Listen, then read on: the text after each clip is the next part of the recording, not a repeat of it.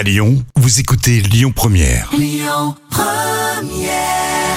L'instant culture. Rémi Bertolon, Jam Nevada.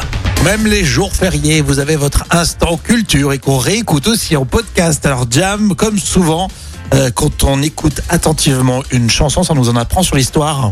Oui, là justement, Midnight Oil, tu connais bien sûr le groupe Ah oui, bien australien. Et euh, peut-être que tu connais aussi la chanson qui s'appelle Troganini.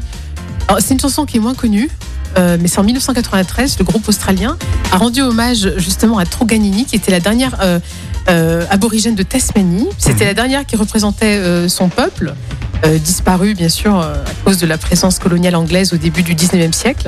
Dans l'espace de 30 ans, la population aborigène a chuté de 600 à 300 individus avant de s'éteindre complètement avec le décès justement de cette euh, Ah ouais, c'est dernière triste. tribu aborigène. Et le corps de Troganini a été conservé au Tasmanian euh, Museum jusqu'en 1976. Et tu vois, finalement, euh, si Midnight Hall n'avait euh, jamais chanté cette chanson-là, peut-être qu'on n'en parlerait pas aujourd'hui. Exactement, c'est ça. Ouais, c'est un groupe qui était très très engagé, qui est vraiment est le symbole vraiment de la, de la rébellion, on va dire, D'accord, très bien. australienne. Non, mais c'est férié, tu peux t'arrêter, Voilà. là, c'est bon. hein.